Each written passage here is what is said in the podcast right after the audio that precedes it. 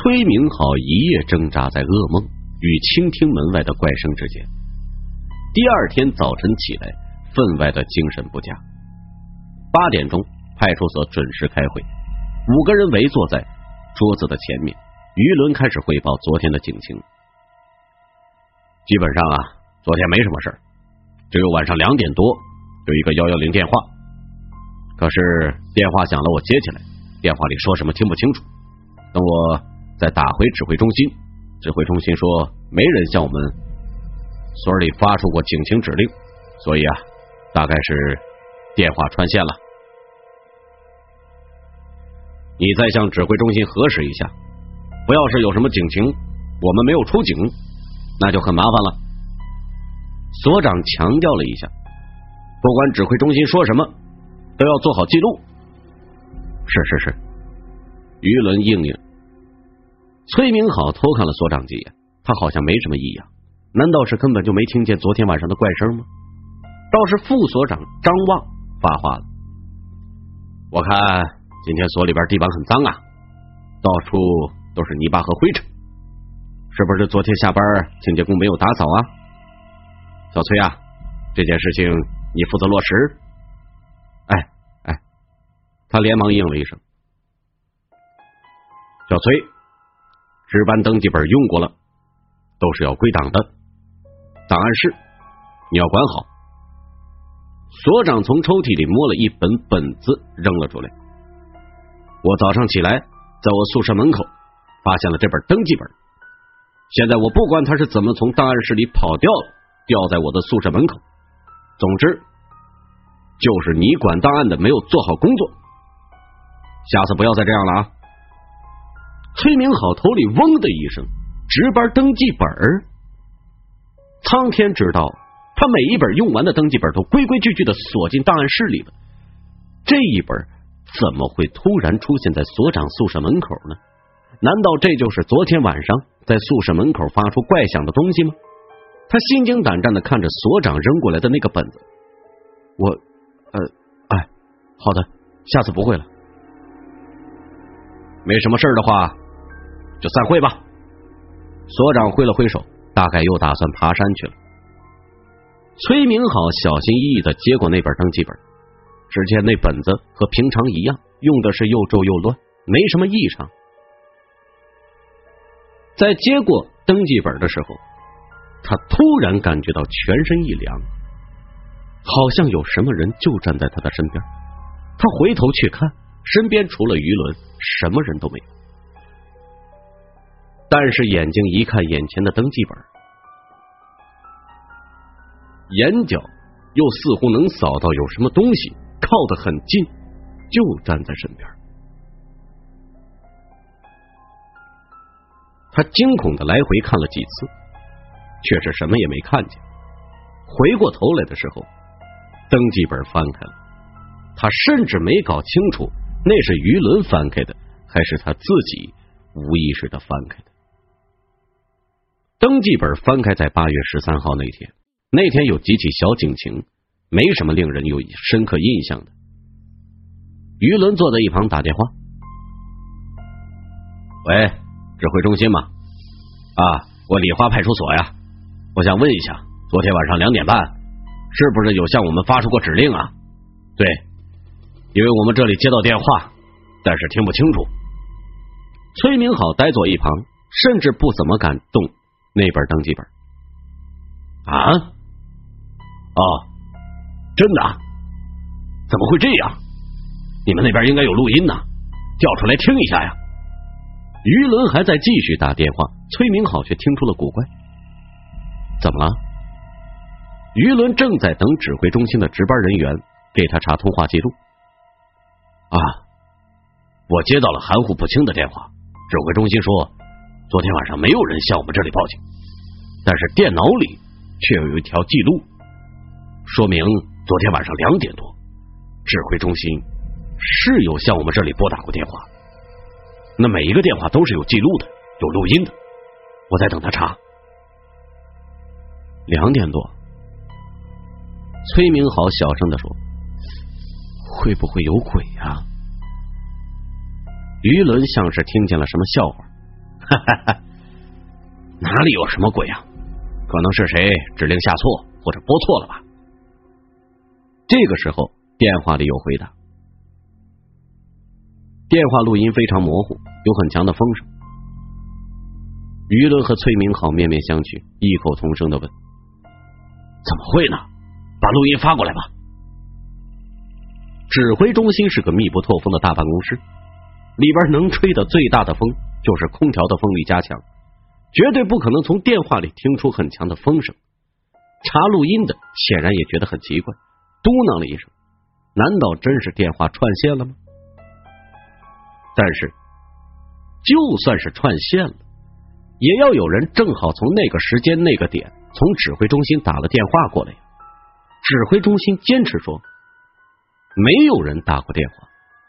那么，打电话的会是谁呢？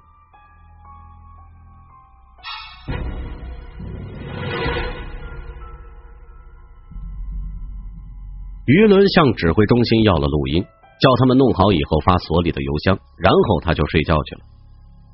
收邮件这活儿显然是要崔明好来干，崔明好也没有睡觉的命，一大早起来他就要填写很多的报表，上报很多的资料，证明自己的辖区确实是平安无事。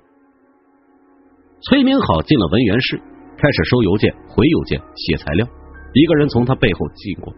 到柜子里拿东西，开柜门，关柜门，叮咚作响。崔明好头也不回，只说了一声：“拿了东西记得登记啊。”那办公用品是要签字的，他随口说了一声，背后的那人却没有回答。签字本在桌上啊。崔明好回头一看，背后什么人也没有，只有文件柜的柜门半掩着。他浑身汗毛一炸，四下里看了看。的确是什么都没有，也许是风吹的柜门，也许是文件柜本来就没有关。正在胡思乱想的时候，突然看见文件柜光滑的柜门上折射出一个背影，正在从走廊上离开办公室。喂，谁呀？他跳了起来，追了出去。走廊上仍然什么都没有。他本能的在自己隔壁的所长室那儿探了个头。所长像平时那样。坐在沙发椅上，抱着一个笔记本。崔明好探了个头，所长似乎没有看见。然而，所长手里抱着的那个本子却很眼熟。崔明好头皮再度炸了。那皱巴巴的、写的像鬼画符一样的本子，不就是那本值班登记本吗？刚刚把他锁进档案室，怎么转头所长又把他给拿出来了？他急匆匆的缩回头，只恨自己为什么要探着头。却在缩头的时候，眼角一飘，因为刚才文件柜的反光照出了一个人影，他情不自禁的往所长室柜子的玻璃上看了过去，玻璃上映出了所长的影子。突然，啪的一声，所长手里拿着的那本笔记本掉了下去。他抬起头来，突然从玻璃里看到了崔明好。崔明好全身都凉了，他觉得他又眼花了。他竟然把所长的脸也看成了监控屏幕上的那张脸，赶紧回过头来，却发现所长手里的登记本是掉下去了，可是所长没动，仍然维持着刚才的姿势坐在那儿。那那看起来简直像是一具尸体一样。崔明好无论如何也不敢去叫他一声。只能偷偷的溜回自己的文员室，大气不敢出一声，全神贯注的听着隔壁的动静。幸好隔壁过了一会儿，所长走动的声音传了过来，似乎一切都很正常。电话铃响了，崔明好接了起来，是值班室的电话。今天值班的是教导员老黄，老黄打了个电话上来说。市局分了个小刑警到所里，叫他下来接待新人。崔明好别提有多惊喜了，怎么这件事从来没听人传过呀？这一下他杂七杂八的工作终于可以分出去一点了，不用整天忙到要死了。他立刻下楼，只见大厅里站着一个很学生气的年轻人，穿着白色的 T 恤，长相斯文。只见他微笑着说：“师兄好，我姓唐，叫唐岩，是新来的刑警。”崔明好极其热情的招待他上了五楼的宿舍。唐岩带的东西不多，很快就安顿好了。所长打了个电话上来，要崔明好负责把小唐带好。崔明好求之不得，当下就带着唐岩在派出所里转了一个遍。两个年轻人很快就熟悉了。崔明好很是意外，他知道唐岩喜欢打游戏，今年刚毕业，做过一些兼职，父母都在很远的地方。就在转悠到二楼办公室的时候，一推门，门里居然有人在。于伦去睡了一会儿之后，居然又爬起来了。只见于伦正在往 Word 文档里边慢慢的贴照片，一张、两张、三张，那都是人脸，都是于伦从人都信息库里复制过来的照片。也不知道于伦在这儿贴了多久了。文档里密密麻麻的都是小小的一寸照片。崔明好只是看了一眼。又觉得毛骨悚然，他觉得觉得于伦贴的这些照片隐隐约约都有相似之处。这些人都长着大鼻子，一副略有痴呆、穷困潦倒的样子，和那张什么神秘莫测、常常给村民好造成幻觉的脸，竟然有几分相似。他为什么要贴？和自己像的人的照片啊？唐岩问道。崔明好呆呆的问：“什么？那些照片都和他自己长得很像啊？像？”崔明好一抬头，只见于伦坐在那儿，背对着自己。然而从侧面看去，他面对着电脑的那张脸，赫然不是他自己的脸。而是那张他一直以为是幻觉的脸。唐岩问：“为什么他要贴和自己长得像的人的脸？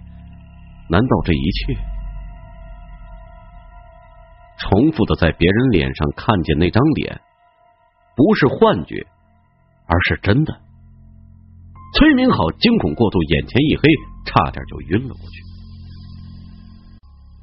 怎么回事？唐岩看着他，脸色惨白：“你不舒服吗？”崔明好摇了摇头，低声说：“那个，那个不是于所的脸。”唐岩的眉头微微扬起。什么？崔明好断断续续的将他昨天晚上和今天白天的古怪遭遇说了一遍。唐岩安安静静的听完。你相信这个世界上有鬼吗？不信。崔明好的脸色依然惨白，但是也许。这个世界上有什么无法解释的东西存在？我们不信，只是因为我们不知道。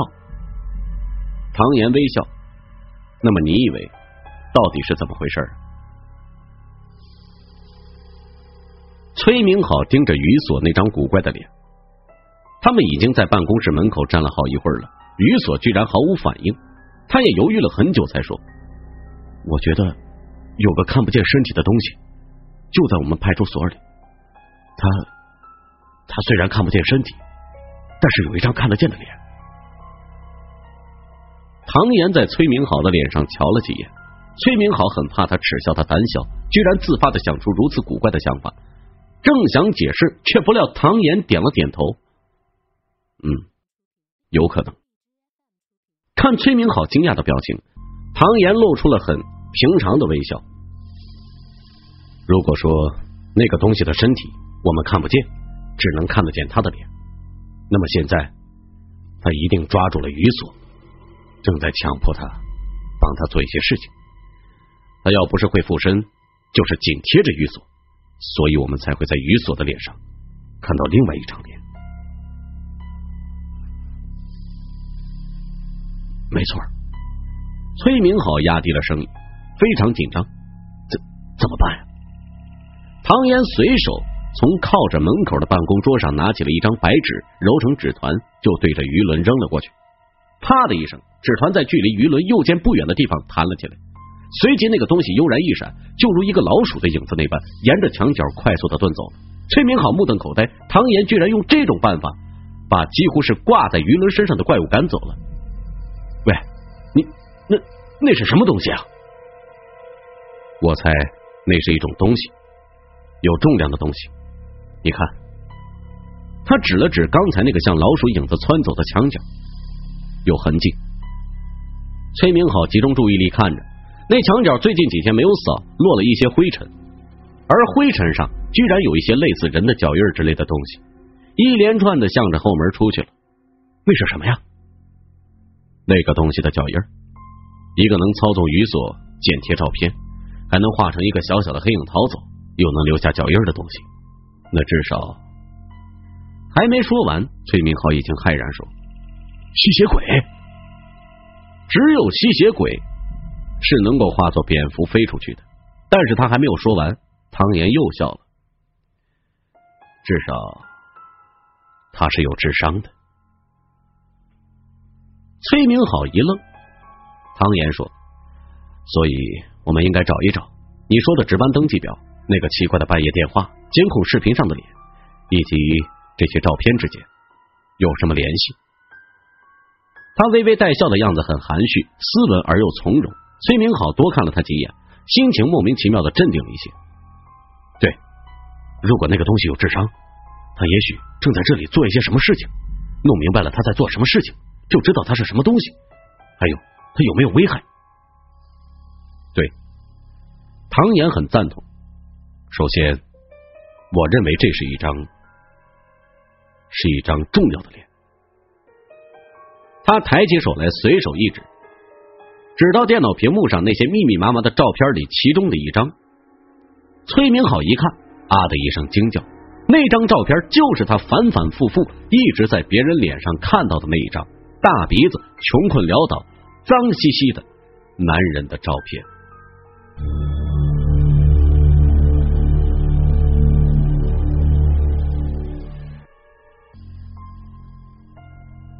这张脸在所有照片里面重复了十三次。汤岩说道：“这个人是谁呀？”这个人是谁？正是崔明好最大的疑惑。这不就是刚才附在于所脸上的那张脸吗？于伦还呆呆的坐在电脑前。崔明好上前走了两步，推了他一下。于所，这张照片你从哪儿找的？是谁的照片啊？啪的一声，于伦应声而倒，重重的摔在地上。那摔下来的姿势和坐着的姿势一模一样。他已经保持这个姿势僵硬很久了。崔明好伸出去的手停在半空，鱼轮摔倒的身体流出黄色的汁水，一股奇异的气味散发了出来。崔明好僵硬的看着倒在地上的那具躯体，那无疑是一具尸体，还是一具已经死亡了有一段时间的尸体。但是如果于伦已经死了有一段时间了，那昨天晚上和他值班的。今天早上和他说话的，尤其是打电话到指挥中心去确认报警电话的，又是谁呢？那也是于伦呢。那一如平时的人，怎么样也不可能是一具死了很久的尸体吧？他他他他他，操 崔明浩语无伦次，一步也不敢动，生怕做错了一个动作。地上那匪夷所思的尸体就会坐起来扑向自己，他的噩梦还在继续，竟然一直没有醒来。唐岩说：“他死了。”不不不不不，崔明豪说：“他没死，他刚才还在和我说话呢。”他瞪大眼睛，坚持说着：“他没死，他没死，什么也没发生。”唐岩极轻的叹了口气：“小翠。”他真的死了。他慢慢的蹲下，仔细的看着鱼伦的尸体。你看，他的衣领里边有勒痕。崔明好喃喃自语了好一会儿，也不知道对自己说了一些什么，才猛然惊醒一样。于锁，于锁，他终于蹲了下来，和唐岩一起仔细看了看地上的尸体。于伦的确是死了，身体的大部分都已经腐败了，衣领下隐约可见脖子上有一道紫红的勒痕，那可能就是致命伤。但是已经死了的于伦，怎么能宛若活着一样说话、走路，甚至和崔明好一起值班的？这不是崔明好的幻觉，唐岩也是见过的。于伦的尸体绝大部分都包裹在穿着很整齐的衣服底下，看不出其他的伤痕。但是除了脖子上那道伤痕以外，在他头顶的浓密头发底下，还有一个圆形的似枪伤又非枪伤的伤口。那伤口很深，隐约可见血管，让人感觉似乎深入脑髓，看起来也很像是致命伤。崔明好哆嗦着拿起手机来。颤抖的手指按来按去，按不动所长的电话。汤岩按住他的手，等一下，于所死的太古怪了，所长也未必安全。情况还没清楚之前，别轻信任何人。别忘了，于所在倒下之前，我们俩都以为他是活人。崔明好毛骨悚然。唐岩的意思就是说，他怀疑所长也是。也是这样的怪物，可是所长一切都好好的呀，看起来都没什么差别。崔明好想起他在所长室的反光里看到过古怪的倒影，打了个寒颤，突然也不敢肯定所长就是没有问题的了，不由得深信唐岩的话，在这个时候相信谁都可能是错的。于所死了，不知道他这几张照片是哪来的，不过。唐岩看着电脑屏幕，于所之前开着的电脑屏幕上，除了一堆的照片，还开着一个系统失踪人口和无名尸体的数据库。崔明浩倒抽了一口气，这些照片都是从失踪人口库和无名尸库里找出来的，那那那就是说，他们很有可能都是死人。唐岩指着那些照片。但是很奇怪的，这些照片都不一样，但是照片里面的人却有很多是重复的。你看，这张照片里的人就是我刚才说的，重复了十三次，而这一张，他指着另外一张灰头土脸、脸色青黑的男人的脸，再指着一张小眼睛的男人的脸，这张脸重复了八次，这张脸。重复了五次。失踪的人和无名尸体，难道总是能长着相差无几的脸吗？十三张相差无几会被人误以为是同一个人的脸，那样的概率会有多少？何况还有八张相似的，五张相似的，数不胜数。崔明好想起。在于伦和所长的脸上都曾经看到过一模一样的陌生人的脸，一股说不出的诡异的感觉从心头涌起来。那那会是为什么呀？我想，只要明白刚才溜走的那个影子到底在干什么，就会知道为什么了。唐岩从桌子上拿起一个本子，崔明好又愣住了，值班登记本。那本子不知道怎么从所长室凭空又出现到了这儿，就如同他一直安分守己的在舆论桌子上一样。唐岩随手一翻，就翻到了八月十三日那天。